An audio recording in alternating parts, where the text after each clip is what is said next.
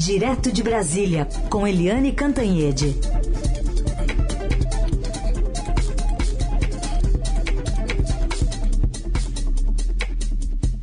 Oi, Eliane, bom dia. Bom dia, Raíssen Abac, Caroline Herculin e ouvintes. Bom dia, Eliane. Queria te ouvir sobre essa manobra aí da segunda turma do Supremo Tribunal Federal de manter a cassação do deputado Fernando Francischini. Né, a gente estava ontem nessa, é, essa, nessa curiosidade né, sobre a definição desse desfecho ontem, por conta dessa dobradinha ali de Mendonça e Cássio Nunes Marques. Também queria te ouvir sobre a reação enfurecida do presidente Bolsonaro, já falando em movimentar as bases para responder nas ruas né, a essa resposta também do Supremo. Pois é, uh, essa que você chamou de manobra, muito bem chamado, é, decisão do Supremo Tribunal Federal foi uma articulação muito bem sucedida dentro do Supremo. Né? Então a Carmen Lúcia vai para o presidente Luiz Fux, o Luiz Fux convoca o plenário, aí o André Mendonça, já nos primeiros minutos é, do plenário virtual, já é, pede vistas, ou seja, suspende a decisão do plenário, aí em seguida tem a reunião da segunda turma e a segunda turma, por 3 a 2, derruba a liminar do Nunes Marques. Esse movimento todo tão confuso, né? Vai que vai, vai, não vai, é um, uma jogada de garrincha, né? Uh, nos bons tempos do Garrincha. Mas, na verdade, foi bem ensaiada e teve um resultado muito positivo. Havia um temor de todo o Supremo no plenário é, deixar o Nunes Marques absolutamente isolado, como ele efetivamente está no Supremo. Mas eles não queriam dar essa sinalização e deixar o Nunes Marques uma ilha dentro é, do plenário do Supremo. Então foi para a segunda turma e a segunda turma matou, matou o problema, né? Matou, ceifou ali o problema. Uh, votaram contra o Nunes Marques, portanto, contra a liminar que suspendeu uma decisão colegiada do TSE, os ministros Gilmar Mendes, Ricardo Lewandowski e Edson Fachin. E quem votou a favor do Nunes Marques, o próprio Nunes Marques e o ministro André Mendonça, que é o segundo bolsonarista escolhido pelo presidente Jair Bolsonaro. Ou seja, de qualquer jeito, o Nunes Marques ia perder, o Fernando Francischini ia perder e o presidente Bolsonaro ia perder, ou no plenário ou na segunda turma, como acabou sendo. E o presidente Bolsonaro reagiu enfurecido. E aspas deles é o seguinte: tem que ter reação. Ele está demonstrando algum desespero porque Todas as pesquisas vão mostrando as dificuldades do Bolsonaro para se reeleger, né? A situação econômica só piora, a situação social só piora, a inflação é um problemaço, né? E o presidente reage com articulação política, com frase de efeito, com ataque à democracia, ataque à urna eletrônica. O povo não quer saber disso. O povo quer comida barata e prato cheio. Ele não consegue entender isso. E aí eles que vai reagir. Vamos ver como é que ele vai reagir, né, gente? Vamos acompanhar. Outra decisão judicial, só que essa do Tribunal Regional Eleitoral de São Paulo, foi a de eh, invalidar a mudança de domicílio eleitoral do ex-ministro Sérgio Moro do Paraná aqui para São Paulo. É, segundo a Justiça Eleitoral, por ele não ter comprovado é, nos três meses que antecedem a mudança, antes da mudança, vínculos, tem que ter vínculo político, econômico, social ou familiar para poder ser, se transferir o domicílio, né, Helene? Pois é, é, eu fiquei, antes de começar, eu fiquei com uma dúvida. É, qual é o vínculo econômico, familiar, social, cultural, etc., do ministro, ex-ministro Tarcísio Gomes de Freitas com São Paulo? Ele é carioca, morava em Brasília, jamais morou em São Paulo, ele tinha lá, ficava num hotel em São Paulo, ele tem as mesmas condições e os mesmos vínculos ou não vínculos do Sérgio Moro e é o candidato do presidente Jair Bolsonaro ao governo de São Paulo. Eu não entendi. É, eu achava que pau que dá em Chico dá em Francisco, mas até agora só deu no Chico. E o Chico, que é o ministro, ex-ministro Sérgio Moro, ele está andando de marcha ré na eleição, né? Ele vai, é, era candidato à presidência da República pelo Podemos, jogou tudo fora, foi para o União Brasil, União Brasil já disse no primeiro minuto que não, que ele não vai ser candidato coisa nenhuma à presidência, aí ele tentou ir para São Paulo para ser candidato ao Senado, agora também não deu certo, aí ele volta para as origens, ou seja, volta para o Paraná, querendo ser candidato ao Senado. Isso cria uma dificuldade com uma pessoa, um político que foi muito legal e que deu a mão a ele, que é o senador Álvaro Dias, candidato do Podemos ao Senado. Esse ano só tem uma vaga ao Senado por Estado e o Moro vai criar uma dificuldade enorme com quem lhe deu a mão, que é o Álvaro Dias. Ou seja, o Moro, como eu venho dizendo, vai acabar não sendo candidato a nada, né? É isso, gente. Pois é, e pode arrumar essa, essa briga aí, tanto com o antigo aliado, ou ainda aliado, não sei, o senador é, do Podemos, que me fugiu o nome agora, o, Álvaro, o Álvaro Dias, Álvaro Dias né? Isso e que pode melhorar a situação aqui em São Paulo, porque fica mais espaço para os, pelo menos, os candidatos a Senado é, começarem essa disputa mesmo, né, Eliane? É, exatamente. São Paulo ainda está muito embolado, é, né? É. Muito embolado, mas o que eu queria saber efetivamente em São Paulo é qual é o vínculo do Tarcísio Gomes de Freitas com São Paulo. É, é.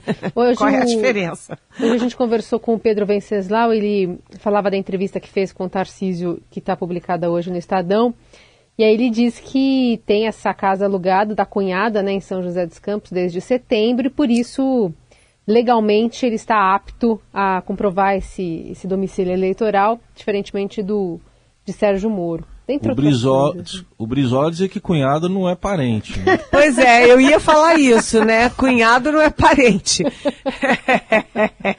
É que o Chico não, não tem cunhado, mas o Francisco tem parente. É mais ou menos isso.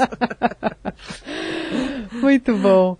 Bom, e falando ainda de disputa eleitoral, pensando no Rio Grande do Sul, hoje tem Simone Tebet que uma boa notícia, pelo menos para os planos aí dessa terceira via, via, né, Eliane?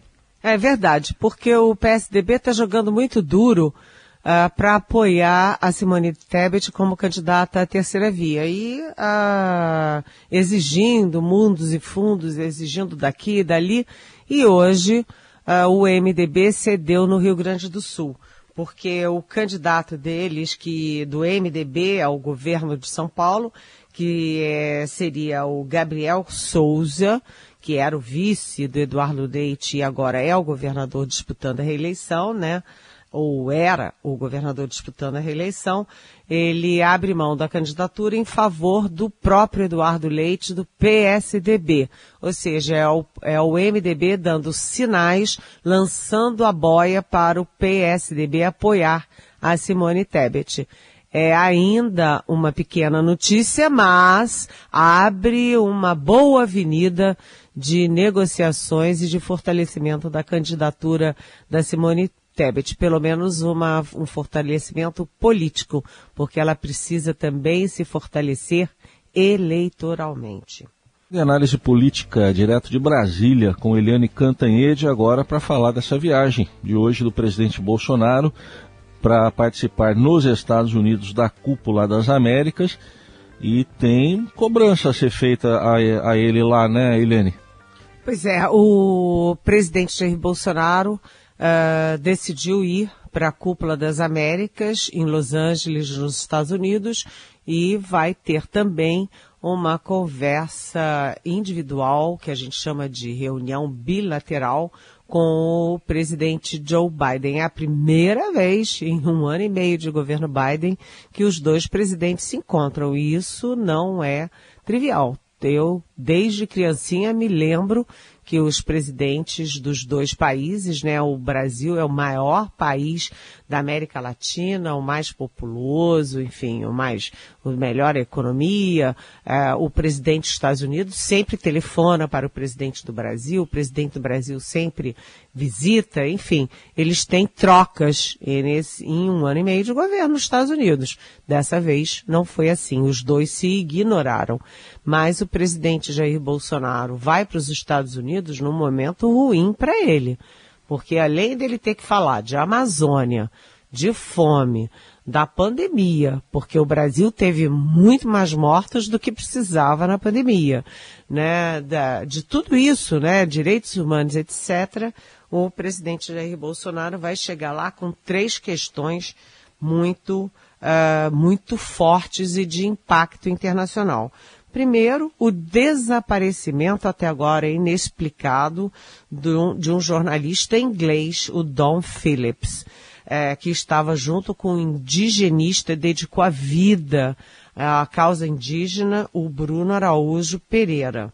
A segunda, é, a fome a fome no Brasil que está disparada, né? Hoje uh, temos aí, né, as manchetes mostrando que a fome uh, em 2020 era de 19 milhões de brasileiros, o que dava mais ou menos 9,1% da população, e hoje está em 33,1 milhões, o que subiu para 15,5% da população brasileira. Essa pesquisa foi feita pela Rede Brasileira de Pesquisa em Soberania e Segurança Alimentar e Nutricional, com a execução do Vox Populi. É uma péssima notícia para o Brasil. E, finalmente, uma decisão muito importante que saiu ontem, no Dia da Liberdade de Imprensa, contra o presidente Jair Bolsonaro. A, a juíza Tamara, eu não sei se se pronuncia corretamente o nome dela, Rock Breg, Rock Grebe Matos, da 24ª Vara Civil de São Paulo, as, é, acolheu uma ação movida pelo Sindicato dos Jornalistas Profissionais do Estado de São Paulo, nosso sindicato em São Paulo, né, e impôs ao presidente Jair Bolsonaro é, uma multa por danos morais coletivos por manifestação de forma hostil e belicosa contra os profissionais e principalmente às profissionais de imprensa. Né? É, é uma multa de 100 mil reais por esses ataques reiterados né, e agressivos essa ação, aspas, hostil e belicosa, aspas, do presidente Bolsonaro contra jornalistas. Aliás, eu devo dizer que eu acho que eu fui a primeira jornalista atacada pelo presidente Bolsonaro pelas redes sociais, porque eu é, falei na, na, no Globo News em pauta que o presidente tinha decidido demitir o ministro da Educação, Vélez Rodrigues o presidente Jair Bolsonaro foi às redes dizendo que a Eliane Cantanhede é uma jornalista mentirosa. Isso é dano moral, né? O presidente da República chamar uma jornalista de mentirosa né? E aí a turba dele da internet veio para cima de mim, apanhei feito uma condenada. E quem me conhece, conhece meu trabalho, dizia, Eliane reage, Eliane reage. Eu dizia, eu não sou militante, eu não vou reagir ao presidente da República. Deixa ele falando. E aí, 12 dias depois, o presidente Jair Bolsonaro fez o que eu anunciei que ele ia fazer ele demitiu o Vélez Rodrigues. Ou seja, eu não precisei reagir. Os fatos reagiram em meu favor. O negócio é que até lá, né, tem esse, esse cancelamento, esse ataque muito hostil, né, especialmente nas redes sociais. É, hostil e belicoso, como Sim. disse a juíza Tâmara, né, Ô, Tamara. Eliane, tem pergunta aqui da nossa ouvinte Sara Nasralla. Ela quer saber por que, que Eduardo Bolsonaro conseguiu se eleger por São Paulo é, e ontem o TSE impediu, o TRE, na verdade, né? Impediu o domicílio de Moro aqui para se lançar candidato. Oi, Sara. Eu não sei a história pessoal do, do Eduardo Bolsonaro, né, que foi, aliás, o deputado federal mais votado do país. Mas eu tenho a impressão de que ele tinha, sim, domicílio, ele tinha namorado em São Paulo, domicílio em São Paulo, tinha uma história em São Paulo. Mas é, eu precisaria estudar um pouquinho mais para te responder. O fato é o seguinte, é, a gente nunca vê é, recusa de domicílio eleitoral de candidato importante com muita visibilidade. Eu não me lembro de nenhum caso, para falar a verdade, Sara. Me parece que isso pode fazer parte, sim, daquele aspas complô, né, ou resistência ao Sérgio Moro, porque eu acho que o caso mais evidente agora é mesmo o Tarcísio, morar na casa do, do cunhado, né, é, durante um mês, sei lá, dois meses, isso não comprova domicílio eleitoral de ninguém, né? Vamos falar sério, né, Sara? Bom, outro ouvinte aqui, essa aqui é uma pergunta de áudio, ouvinte Flávio, vamos acompanhar. Helene falou aqui de Areia Branca, Rio Grande do Norte. Gostaria de saber sua opinião, né? Na terceira via, não já está evidente, com a saída desses outros supostos candidatos para quebrar essa bipolaridade, o Ciro Gomes já está definido como terceira via e não seria o caso da Tebet, caso aconteça alguma união desses candidatos, a Simone ser vice do Ciro, não seria mais viável essa possibilidade? Oi, Flávio. É... Bom dia, bem-vindo. Tem alguns problemas nessa composição. A primeira, o primeiro problema é que o Ciro Gomes não participou de articulação nenhuma de terceira via. Ele se colocou o tempo inteiro como via única dele próprio. Né? Você pode acompanhar toda a trajetória da campanha dele, tem dois traços. Um é, é que ele nunca chegou a dois dígitos nas pesquisas né? Ele nunca chegou a 10%, 11% ou 12%.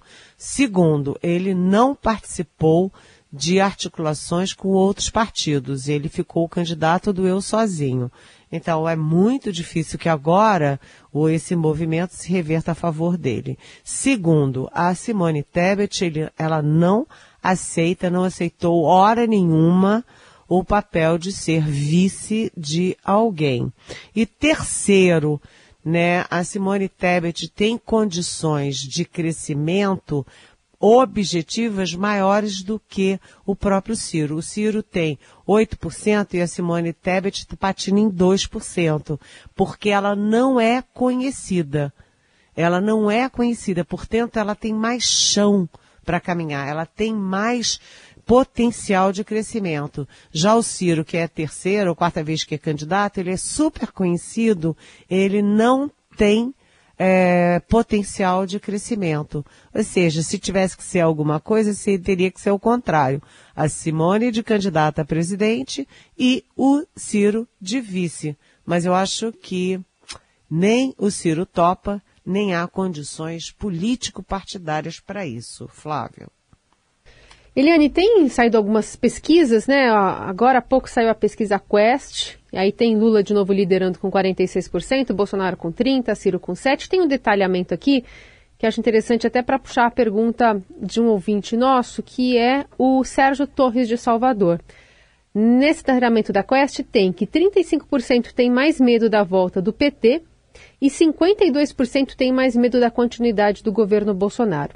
E o que o Sérgio Torres de Salvador nos escreve é: tem ouvido de várias pessoas em distintos segmentos da sociedade que, apesar dos horrores do presidente Bolsonaro, o PT nunca mais. Onde o PT errou para ter tanta rejeição? Oi.